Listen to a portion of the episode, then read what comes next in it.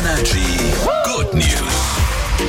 Alles andere als gute Nachrichten kommt uns hier nicht in die Tüte. Das wird alles weggeschoben. Ihr kennt das, oder? Wie oft sagt man im Leben, hätten wir in der Schule mal etwas gelernt, was einem wirklich weiterhilft? Gebärdensprache zum Beispiel. Zum Beispiel. Und SchülerInnen an der amerikanischen Schule haben sich gedacht, wir wollen das lernen, denn in der Cafeteria gibt es eine Mitarbeiterin, die ist super nett, aber kann sich eben nur mit Gebärdensprache verständigen. Und um besser mit ihr kommunizieren zu können, haben sie gesagt, nee, wir wollen das lernen, wir wollen ja richtig mit ihr quatschen. Ja, und aber auch so, auch wenn wenn man den Fall nicht in der Schule hat oder in der Cafeteria. Ich finde das gar nicht so schlecht. Ich finde es oder? auch gut, ja.